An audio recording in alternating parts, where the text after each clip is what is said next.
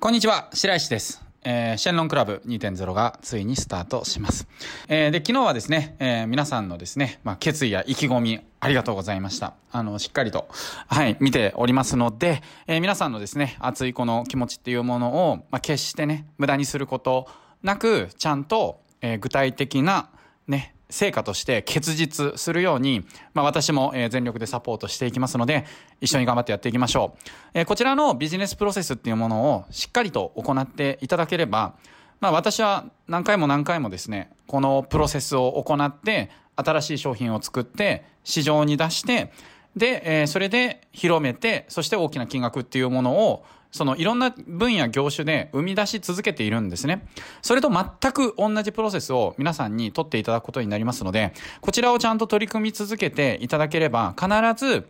このものをクリアしていった暁にはですね、まあ、権利収入で15万円とか、もうそれをですね、はるかに超えて、もう権利収入で30万円、50万円、70万円と、まあ、増やしていって、経済的な自由といったものを達成することができるように、まあ、全てですね、逆算して、ステップバイステップで、プロセス、課題をお伝えしていくことをしていますので、まあ、ぜひ一つ一つの課題をしっかりと丁寧にこなしていくことをしてください。で、音声の聞き方なんですけれども、ね、例えば机に座ってですね、もう全集中の呼吸で聞いてくださいとは言いません。あなたが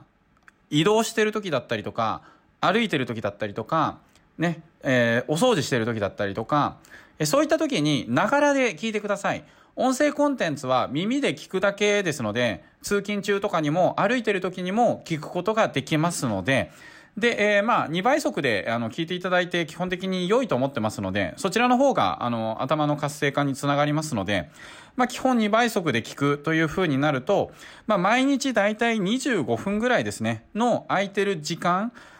が、えーあ、あると思うんですね。で、その時間をできるだけですね、あの、想定してもらいたいんですね。朝だいたい25分ぐらい空いてる時間、この時間かな移動、耳が空いてる時間ですね。移動してる時間このぐらいかなとか。まあそういった時間を、えーまあこれから確保して、で、この音声を、まあね、スマホでメール開いて、えー聞く、2倍速で聞く。と、えーいうことをですね、あの、習慣化するために、これから、まあ、何時になったらもうね、えーもうね、家出るときは、イヤホンして聞くみたいな、えーそういうルーティンをですね、えーぜひ作ってください。このルーティンが、ね、あなたを最終的に経済的な自由へと導いて、あなたの時間をどんどん自由にしていきます。最高の投資ですので、必ずですね、この聞くという習慣を手に入れてください。それでは、まず一番最初のテーマがですね、すべての分野でレベル99になる方法というコンテンツをお送りさせていただきます。今回はですね、レベル99になる方法について、お話ししていこうと思います。レベル99になる方法です。で、これはですね、結局どういうことかというとですね、あのセルフイメージを上げていくっていうことなんですけれども、えー結局ですねその僕たちの今の現状であるとかその、まあ、身に起こっていることとかそういうものは全部自分のセルフイメージにあの起因しているんですね。でそれで人間はですね自分のセルフイメージから外れたことをすることができないっていう生き物なんですね。で例えば そのあいつはいじられキャラだとかなんかその自分はいじられキャラだっていうふうに例えば思ってる、まあ、昔の僕なんですけれども言う時はあのかっこいいことをすることができないんですね。例えばなんかその新しい服を着ようとかちょっと髪の毛かっこつけようとかなんかそのそういうことをしたらばなんか周りからバカにされそうだしなんか何よりその自分のキャラじゃないしみたいな感じであのその自分のセルフイメージ以上のことを、えーすることが、えーできないんですね。なんでそのこうやったらば稼げるよっていうふうに言われてで本当にその通りにやったら稼げるようになっても俺は稼げないんじゃないかなとかまた失敗するんじゃないかなとかいうふうにそういう自分のセルフイメージが低いと、えー結局ですねそのその通りになってしまうんですね。であのなんか、えーアメリカの大統領の誰かが言ってた話なんですけれども、えーそのできると思ってもできないと思ってもどちらもそれは正しいっていう言葉があって、えー本当にその通りであの俺なんか無理だよっていうふうに思ったらそれは無理になりますしいやうん大丈夫絶対できるっていうふうに思ったら、えーそれは、えーできるようにえなるわけなんですね。でまあそういう意味でそのセルフイメージがこう低いとですね結局自分のことを信じることができないので、えー、何をやってもですねあまりうまくいかないいつも低い結果になってしまうっていうような、えー、負のスパイラルが、えー、起こってしまうわけなんです。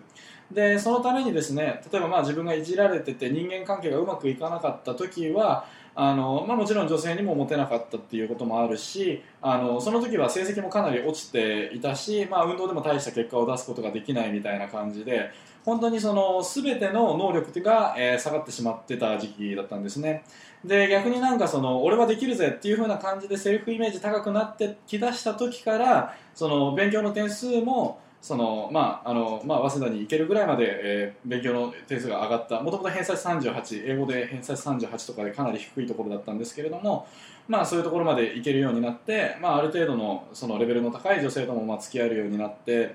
でそれでその、まあ、お金も稼げるようになってっていうような感じでですね結局そのセルフイメージが低いとどんな分野でも結果出すことがあの難しくてですね逆にセルフイメージが高いとどんな分野でも、え成果を出すことができるんです。どんな分野に入っても俺だったら絶対できるはずだっていう風な高いセルフイメージを持ってる人はどんなことやってもあの一流になることがまあ可能っていうことなんですね、まあ、得て増えてとか得意苦手あの好き嫌いとかあると思うんですけど俺はこれは絶対にやりきるぜって思ったらばそこに関してのその能力っていうのはものすごい上がることがセルフイメージが高いとできるしで逆にそれが、えー、そのセルフイメージが低いとどんな分野でもあまり結果を出すことができないといったですねあのことになってしまいますので結局そのセルフイメージが、えー、僕たちにとって一番大切なものになってくるわけなんです。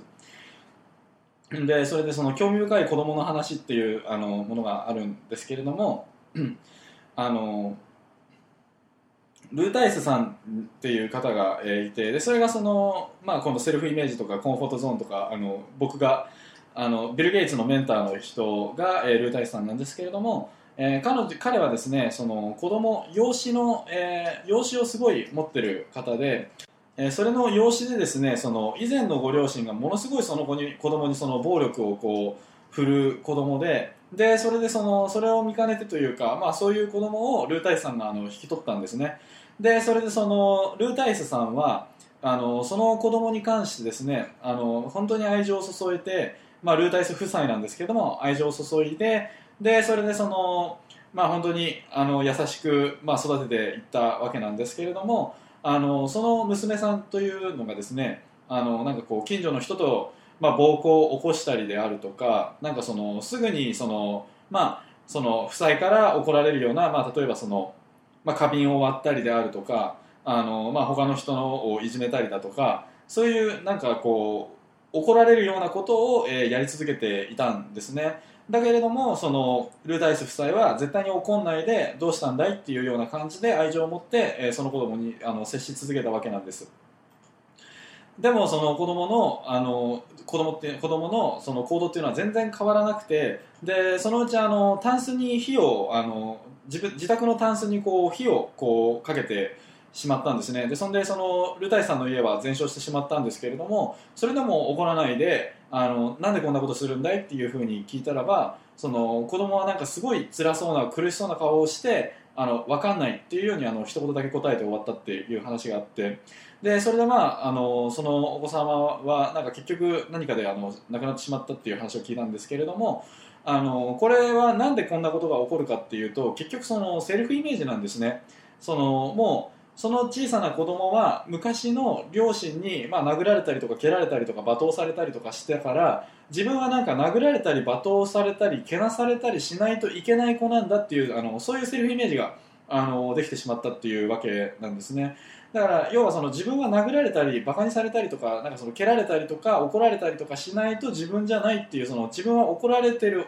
人っていうセルフイメージを持っちゃったんでなんとかしてそのルータイス夫妻をえー、怒らせようとしたわけなんですね。あのそうじゃないと自分じゃないっていうふうに思ってるんでそのむしろ優しくされるとなんで優しくされるんだろう裏があるのかなっていうふうに変に勘ぐっちゃったりであるとかまあなんかそういうような感じになってしまうみたいな感じでもう本当にその人間は自分のセルフイメージ通りの行動しか、えー、やることができないんですね、えー、なのでですねその僕たちはまず一番最初に、まあ、収益を稼ぐっていうところに入る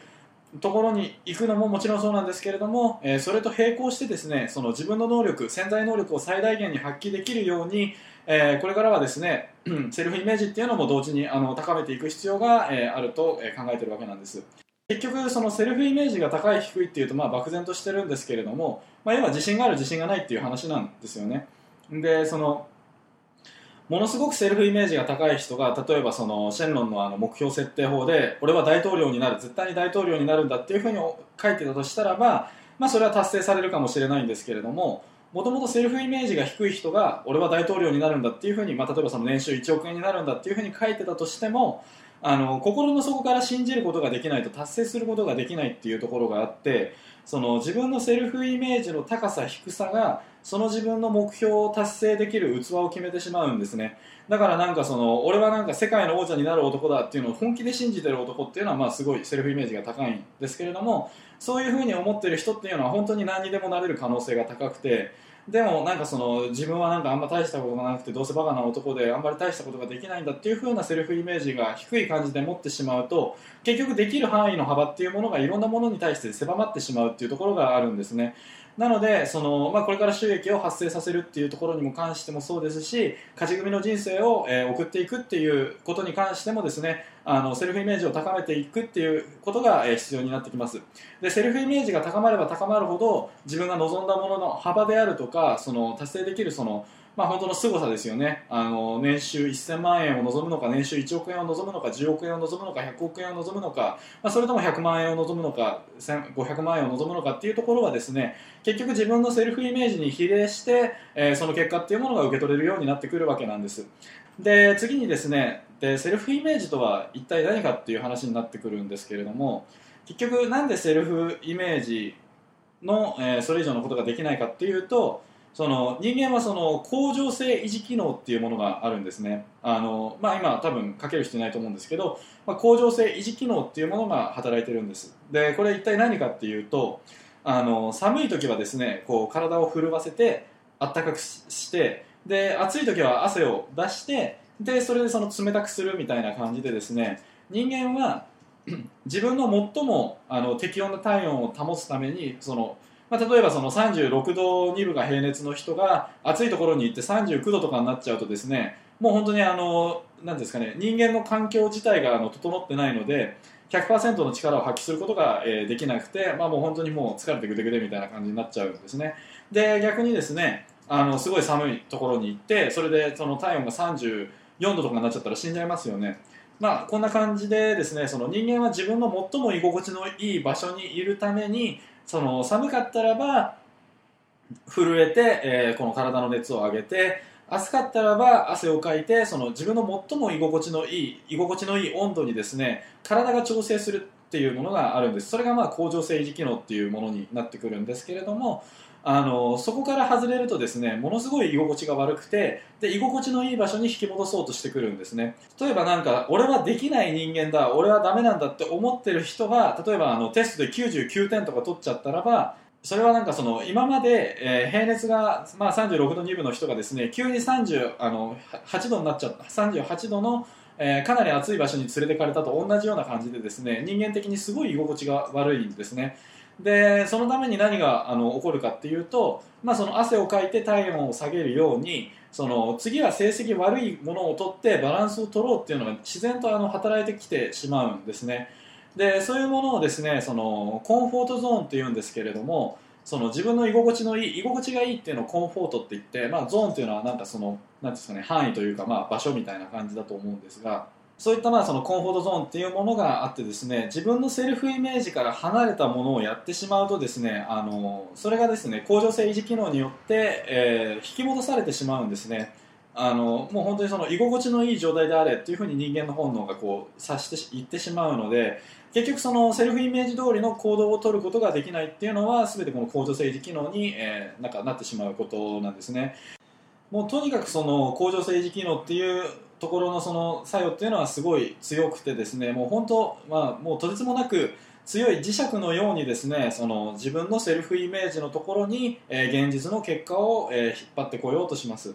でまあ自分はそのどうせダメなんだって言うんであればその自分はダメだっていう結果が引っ張られてくるしその俺は最高だぜ何でもできるんだっていうふうに思えば例えばそれがその1回2回失敗してしまったとしてもいやこんなはずはないなぜなら俺はすごいからだみたいな感じで、えーまたその2回失敗してもチャレンジして3回失敗してもチャレンジして4回失敗してもチャレンジしてっていう風な感じでですねその絶対これはおかしいって思ってチャレンジし続けてると結局それは成功になっていくみたいな感じで、えーその人が思った通りの結果を引き寄せることができるようになるわけなんです。まあ、なのでですねそのこのセルフイメージっていうものがですねそこから外れると、えー向上性維持機能が働いてしまって、えーその自分のセルフイメージ通りになれっていうふうにですねまあ、本当にそのなんか呪われた磁石のようにそっちの方向に、まあ、うまく使ってる人はもうそれがその、まあ、なんか引き寄せるような感じで、えーまあ、そういうふうに回っていくっていうことになるんです。でまあ、なのでですね結局僕たちはそのセルフイメージを高めていけばですね結局何でも手に入れることができてでセルフイメージが低ければ何にも手に入らないことになるんですね、まあ、なんで結局そのこれから僕たちは何に一番気をつけていけばいいかって話なんですけれどもセルフイメージを高めることに全力を注いでいけば結局何でも手に入るんです。でセルフイメージが高ければ結局その、まあ、本当になんかモデルさんとかあの、まあ、美女とかとなんかその、まあ、アイドルとかそういう人と付き合うことも可能になるしもう本当にそのカリスマレベルの人とそのジョイントベンチャー普通に友達としてやっていくこともできるようになるしですねあのお金もですね、まあ、月額20万と言わずにですね40万、80万、100万、まあ、本当に年収1億といった世界を待っていくこともできるようになるわけなんです。まあ、なんでですねそのセルフイメージをこうどんどんどんどん高めていけば、えーそっちの方がコンフォートゾーンつまりその磁石に磁石引き寄せる磁石になっていくので、えー俺はもう年収1000万円は軽い男だぜって思っていればですね自分がそういうそういうセルフイメージを持っていればあのたとえ年収100万円に落とされたとしまってもその自分は俺は年収1000万円なのにな何なんだって思ってものすごいエネルギーが湧いてきてですね結局その年収1000万円にまた戻ることができるというか、まあ、戻るのは必然みたいなどんな他の業種をやっても結局年収1000万円以上にあのなることがあの年収1000万円に戻ることができるようになるわけなんです。まあ、だからですね、これからセルフイメージを高めていく必要があるわけです。えーそれでですね、えーまずセルフイメージを低める方法について、えー先にお話ししようと思います、えセルフイメージを低める方法です、えこれをやってしまうとあのセルフイメージが下がるっていうことなんですね。で結局そのセルフイメージが下がってしまうからあの結局何をやっても成果が出すことができないっていう風になるんで、えーこの3つをやっていると、えーあまり良くないので、え今すぐにまあやめるように、えしてほしいなと思います。でまず1つ目がですね、え約束を破ることです、え約束を破ること。これはその他の人に対する約束もそうなんですけれどももっと大事なことがあって、えそれはですねあの自分との約束を破ることがセクセルフイメージをあの低める方低める原因になってしまうんですね、まあ、だからそのダイエットするぜって思ってあやっぱりダイエット失敗しちゃったってなるとあやっぱり私はできないんだみたいな感じでセルフイメージ下がっちゃうんですよね。なんであの約束を破るっていうことを、えーこれからですねなるべくしないようにした方がいいですね。でその自分との約束っていうのをすごい大切にするといいと思います。あの他人との約束もそうですけれども何よりもまずあの自分との約束を裏切り続けてる人がすごい多いと思うんでで、まあ、それはその僕もすごいそうそうなんですけれどもあの自分との約束をこう守れるようにするとですねあの本当にセルフイメージがどんどんどんどん上がっていって年収もどんどんどんどん上がっていくんで、えーその自分としている約束これをやろうと思ったらば、えーちゃんとそれをその自分との約束を守ってあげる。もう本当にその一番大切な彼女との約束のようにですねそういう約束があればですね必ずそれを守って、えーあげるようにしてください。もう本当にあの実は自分との約束があの誰も怒られないからいいやって思うと思うんですけれども自分との約束あのをを破ったのは自分が見てるんであの絶対にこれ逃げられないんですね。だからまあ約束は絶対にあの守るようにしてくださいこれから。でもう一つはですね自分のやりたくないことを、えーやらされてしまうことです。本当はこんなのやりたくないのになんで俺こんなことやらないといけないんだであるとかあのこんな仕事したくないのになんで俺がこんなことしないといけないんだっていうように、えー自分がやりたくないことを、えするとですねあのかなりセルフイメージっていうのが下がってしまうんです。でそれは何でかっていうと俺は自分でコントロールできない人間なんだっていうふうに思ってしまうんで、まあ、要はその自由がないみたいな感じになって、えー影響力を及ぼすことができないみたいな感じになって結局人の言いなりでしか生きていくことができないみたいな感じで、えーそのセルフイメージを下げてしまうんですね。で、まあ、僕がその、まあ、いじめられてた時は、えー本当にそのいじられるのが嫌だったし、えーその言われたらば反抗したいんだけれども、えー反抗することができなかったりであるとか、まあ、結局なんかそのいじめられいじめられて、えー笑われているのを許してしまっているみたいなところがあってでそのまあなんか本当は払いたくないのに愛想払いをしてしまったりであるとかですね。そうした風にその自分のやりたくないことをしているとですねセルフイメージっていうのは下がって、えー、結局ですねまあ勉強もできないし彼女もできないし年収も上がらないしみたいな感じになってしまうわけなんです。であともう一つであって、えー、もう一つはですね自分の言葉の対話の仕方なんですけれどもえこれはシェンロンライティングあのやっていただいた方には分かると思うんですけれども俺はダメだ俺は初心者だ俺は何やっても無理なんだ俺はどうせダメだっていうふうに思ってると、えー、本当にそのそれがセルフイメージになっちゃうんであの自分の使っている言葉がセルフイメージを形成していくので、えー、そういう言葉を使ってるとですねそういう人間になっていくんで結局セルフイメージが上がらないっていうところがあるんでですねまあ、この3つですね。1つ目が、えー、約束を破ること。2つ目が自分のやりたくないことをやること3つ目、えー、自分で俺はダメだと話すこと、えー、この3つをですねやらないように気をつけていく必要があるわけです。で、まあ逆に言うと、えー、セルフイメージを高めるためには、え、自分との約束を守ること。で、え、自分のやりたいことをやるようにすることでやりたくないことはしっかりと断るか、え、自分で判断してやりたいと思うようにするかどっちかなんですけれどもその2つの方法を取ることでもう1つがですね自分で俺はダメだと話さないで、えー、俺は最高だ俺はできる、うん、これからは俺はできる人間なんだっていうふうに、え自分でえー、自分にですね、えー、お前はできる子なんだよっていうのをこう言葉でかけ続けてあげる自分は自分で信じてあげるっていうことが、えー、できるとですねそのセルフイメージがどんどんどんどん上がっていってで結局本当にできる人間になって勝ち癖がついて、えー、それでそのまあなんか彼女とかもすぐできるようになったりとかですね周りの人の質が変わったりであるとか、えー、本当に今のものとは全く違う人生を行うことが、えー、できるようになります。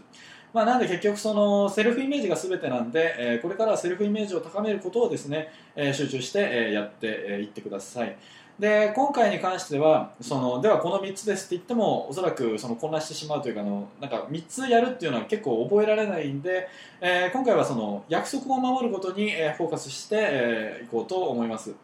えー、約束を自分との約束をですねあの必ず守るってことを、えー、今日は頭に入れておいてほしいんですね。でそれ一体どういうふうに、えー、やればいいかっていうとですね。まあ、とりあえずその自分の決めた約束を必ずやり遂げるっていうことを、えー、すると、えー、いいと思います。で、まあ、例えば今回であれば例えばそのシェンロンクラブでですねあの毎日毎日課題を提出してでそれでその音声聞いていくっていうことってかなりその難しいと思うんですけれどもそれを自分で絶対に俺はやるんだっていうふうに約束してでそれで毎日毎日ですねその課題をこなしてでそれで音声を聞きながらその出張なんか通勤するっていう生活をしていったらば絶対セルフイメージ上がるんですよね。その俺は毎日毎日こんな頑張ってやってきたんだからこれで収益が発生しないわけがないっていうふうに思うことができるようになるんですでこんだけ辛いことも乗り越えてやったんだから次なんか大きい試練があっても大丈夫って思って、えー、何でもできるようになるしでそれでそういうふうに考えるとですね結局あ俺ビジネスダメだと思ったけれどもビジネスもできるようになったんだっていうふうに思うとこうやって何もできない状態でもビジネスができるようになったんだから恋愛とかに関してもそれを調べてやっていけばできるようになるんだろうなっていうのがですね実感として湧くようになるわけなんですね。まあ、結局なんかその1個の成功体験ですよね。こうしてそのちゃんとしっかりとできたんだからっていうものがつくと、えー、他の分野でもどうせできるでしょって思うようになって、えー、本当にそのできるようになるんですね。えできるためのエネルギーが湧いてくるしできなかったらいつでも挫折しないでえ何回でもチャレンジができるようになるんで、えー、とにかくですねその約束をまめ、ま、守るっていうことを、えー、今回は頭に入れてください、えー、その自分との約束を大切にして、え守るっていうこと、えになります。はい。えということで、今日のシェンロンクエストなんですけれども、え皆さんにはこれから2つのクエストが与えられます。1つが、まあ、シェンロンクエスト。そしてもう1つが週間クエストです。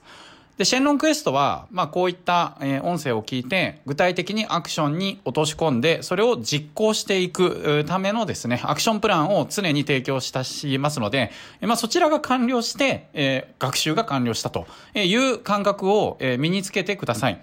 ね、ちゃんと学習したらアクションに落とし込む。あ学習したらアクションに落とし込む。これができるようになること、習慣になることによって、あなたはいろんな教材を購入したり、セミナーに行ったりっていうことをして、ちゃんと売り上げを上げる、成果を出すということが、あの、習慣になります。なので、えー、まあ今回はシェンロンクエストとして行っていただきたいことがあるんですけれども、まずそれは、え、卓上カレンダーを購入していただいて、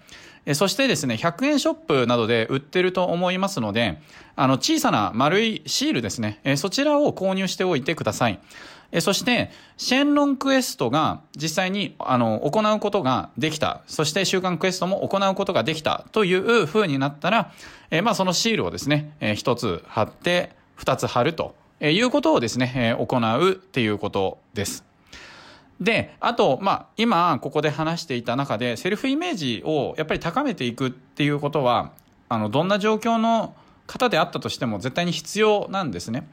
で、じゃあ、セルフイメージは自分との約束を守る。なので、こういったことを、活動をちゃんとしているっていうことも、すごくセルフイメージを上げますし、それがシールで視覚化していくことによって、もう途中でやめたくなくなるんですね。全部のシールを貼りたいなっていうふうになるので、えー、なので、ここはすごく大切な投資するところですので、投資していただいて、あなたの頑張りっていうものが、いい意味でも、悪い意味でも、まあ、目に見えるように、してください。そして、あなたが実際にこのことをしていく中で、セルフイメージ上げていくっていうことは、まあ、この前の価値観のワークでも行わせていただいたと思うんですけれども、日々の判断を自分が大切にしている価値観通りに意思決定できているかということを考えていただいて、で、あ、今日はちゃんと自分の大切にしたい価値観通りの意思決定や行動や態度が取れたなというふうに思ったら、シールを1個貼ってください。まあ、なので、1日合計3個シール貼るみたいな感じですね。はい。えー、シェンロンクエストをこなした。週間クエストをこなした。えー、そして、まあ、自分がちゃんと、ね、自分のですね、あの、価値観、大切にしたい価値観通りに意思決定できたかどうかっていうものを貼るってみてください。はい。で、まあ、これを行っていくと、その自分の価値観大切にしているかどうかっていうことが、ちゃんとその、常に意識することができるようになるので、何かちょっとね、えー、自分の価値観とは違うなっていう意思決定だったりとか、違うなっていう生き方だったりとか、まあ、違うなっていうことをちょっとね、えー、まあ家族の方にとか周りの方にですね、そういう対応してしまったなっていうふうに思った時に、まあその時に見返してですね、まあ反省してですね、えー、それであの時はまあ悪かったなっていうことで、ちゃんと謝って関係を修復することもできるようになると思いますし、まあ何かね、その自分の普段の活動ややってしまっている習慣の中で、まあ、何かですね、やっぱりちょっと心に引っかかる、あまり良くないなっていうことをやってしまっていると、まあやはりですね、セルフイメージってやっぱ下がっちゃうんですね。で、そうしたら、そのことを行っているっていうことは、必ずあなたは何かしらの利益を得ているので、まあやってると思うんですけれども、でもそれはその長期的に見た時や、あなたの魂的なところ、あなたの心の力だったりとか、そういったところからしてみると、すごくエネルギーが漏れてしまっていって、えー、活力がなくなってしまうんですよね。えそうするとですね、あなたの本当に達成したい目標だったりとか、世界だったりとかを、え作るっていうことの燃料が少なくなってしまうので、えー、たとえですね、その儲けだったりとかっていうのを手放したとしても、あなたのその心のエネルギーがしっかりと戻っていくように生きていった方が本当はお得になるというか本当は儲けになります。はい。まあ、究極的にはね、自分が今日一日ちゃんとその自分の価値観通りに大切にしたい価値観通りの価値を大切に生きれたなという日々の積み重ねがセルフイメージを高めてくれますので、えー、なので、まあ、それをチェックするというかですね、見返していくということでですね、えー、行って意識づけしていくっていうことでも、あの、非常にその重要なことになりますので、はい。えー、あなたの大切にしたい価値観通りに今日は生きることができたのかどうかということで、まあ、今日はね、丸をあげようということであればですね、貼っていただいて、で、あ、今日はちょっとあれだったなっていうふうに思えばですね、まあ、貼らないで、で、まあ、何がね、この貼れなかったのかっていうのをちょっとノートに書いていただいて、まあ、認識するということをですね、ぜひしてみてください。まあ、そこでね、まあ、もう二度としないようにすると変えろとかは言いませんけれども、ただ認識する。それだけであなたはもう変わり始めているんですね。はい。ということで、えー、これがシェンロンクエストになります。で、あともう一つ追加なんですけれども、あの、あなたがそのシールを、例えば、まあ、30個とか貼れたら、何か自分に対して小さなご褒美、セレブレーションですね。おめでとうというですね、えまあそういうのすごく大事なんですね。お祝いって大事なんですね。まあ達成した、頑張ったなっていうところの、まあ記念としてですね、まあ何か小さなですね、あの、まあ、ご褒美を最初に決めておいてください。30個シール貼れたら、例えば、ね、あの、いつもラーメン食べていて、チャーシューのトッピングができないのであれば、ちょっとチャーシューのトッピング入れようかなとか、もう全部盛りしちゃおうかなとかですね。まあ、それをご褒美にするとか、まあ、あるいは、ね、漫画喫茶でくつろぐとか、あるいは、ね、カフェに行って、ね、コーヒー、ベンティサイズで頼むとか、なんかそういう小さなお祝いですね。えそういったものを、まあ、ぜひ、あの、考えて、ね、最初の卓上カレンダーじゃないですけれども、ね、30個シールが溜まったら、ね、僕はこういったご褒美を手にすると。まあね、今まで解禁していたアプリを解禁して、ちょっとだけ1時間だけゲームするとか、えー、まあそういうですね、まあご褒美をあの考えておいてほしいんですね。まあ30個クリアと、まあ60個クリア、100個クリア、150個クリア、まあ250個クリアぐらいでいいと思うんですけど、でまあ250個クリアぐらいになってきたら、もうなんかちょっと高級ホテルでなんかそのディナーに行くとか、まあちょっとね、その、ご褒美のレベルはやっぱ上げていっていいと思うんですけども、ね、人によってはまあちょっと旅行に行っちゃうとかね。はい、えー、そういう形でですね、あの、それらを達成した時の、えー、ご褒美っていうものをですね、えー、自分でまず決めておくっていうことをしておいてください。で、まあそうするとやっぱりシール貯めたいなってより自分がモチベーション湧くことになりますので、まあこういった工夫をしていただいてですね、モチベーション高く課題をこなして、そして自分の価値観通りの意思決定っていうものをね、えー、自由にですね、していくっていうことをね、していくと、セルフイメージがですね、どんどんレベルが上がっていって、レベル99になってですね、まあ、もうどんなものでもモデリングできますよと。まあ、そういうですね、まあ、気持ちにどんどん変わっていきますんで、まあ、ぜひこの一歩をですね、踏んでいってください。まあ、こんだけね、努力して、まあ、こんだけね、自分に恥じない生き方してるんですから、ね、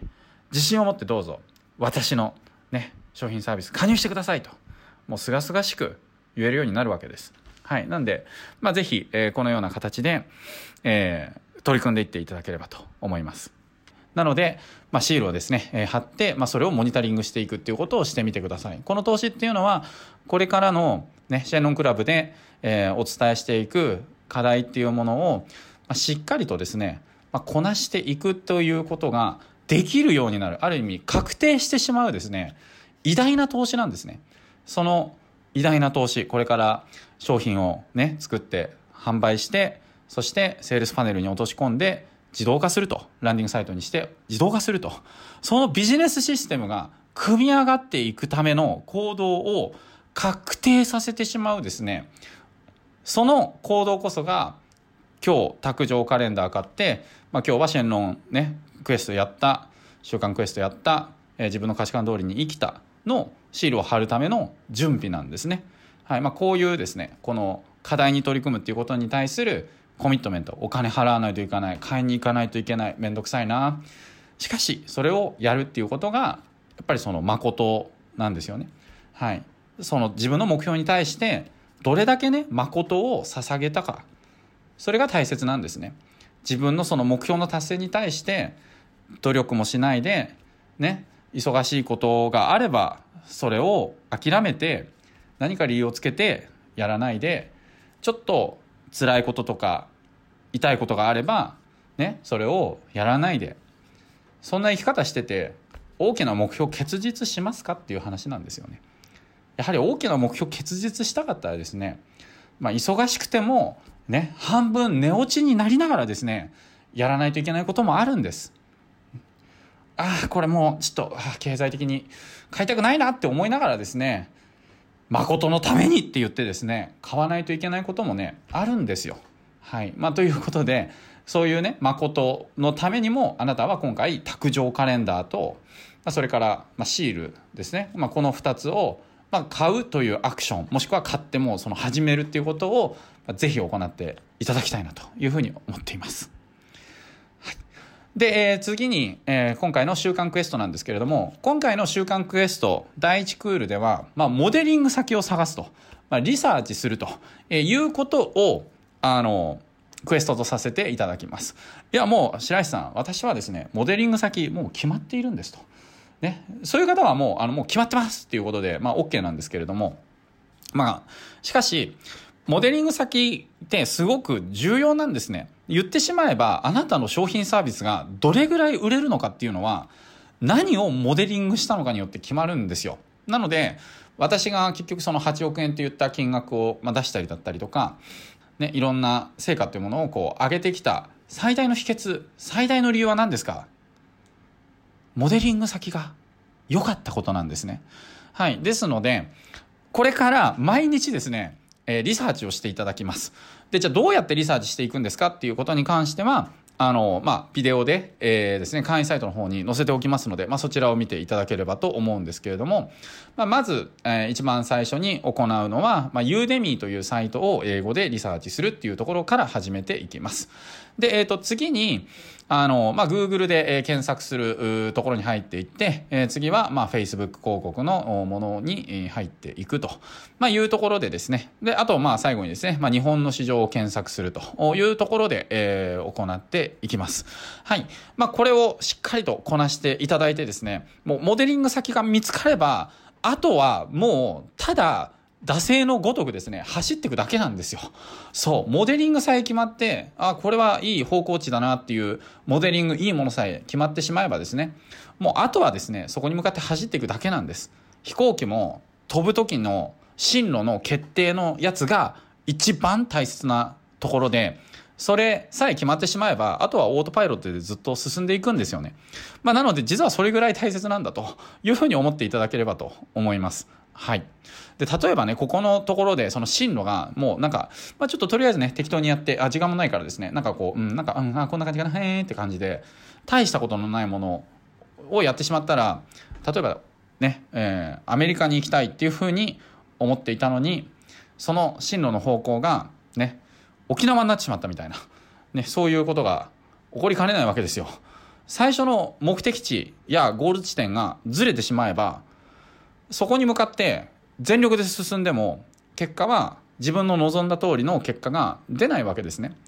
なので、まあ、モデリング先はですね、まあ、本当に大切なんですね。これからの一つのそのモデリング先に対して、えーまあ、本当に2ヶ月3ヶ月とか早くてですね、まあ、1年とか、えー、2年とか、えーまあ、私はですね最高で4年間ぐらいですかね同じモデリング先ずっとずっとですね見返してやって見返してやって見返してやってっていうことを続けてそれでようやく億単位いったみたいな感じなんですけれども、はい、あのなんかずっとお付き合いしていくものになっていったりもしますので、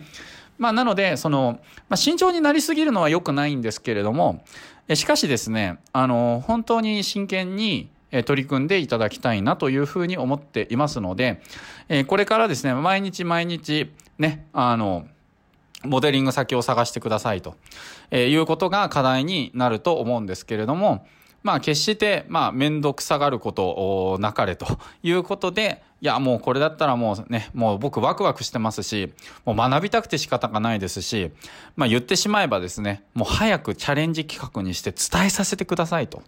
まあそんなものが、まあ見つかるまでモデリングは続けてくださいということです。はい。で、えっ、ー、と、まあ今回の、第1クールでは、まあこのモデリング先を探すということが、まあ、目的です。で、まあ、あともう一つは、こう、自己啓発的な、あの、脳の使い、頭の使い方というか考え方とか感情とか心がスッキリするための、えー、まあ、思考法とか、そういったこと、すごく重要なので、まあ、この辺が、えっ、ー、と、基本的には、あの、重要になって、えー、お伝えしていくことになりますけれども、はい。なんか、まあ、ちゃんとですね、えー、クエスト提出してるなとか、まあ、モデリング先ちゃんと見つかってんなっていうのが、ね、分かった方は宿題最後に、えー、テストっていう形で提出していただいて、まあ、こちらでチェックしてですね、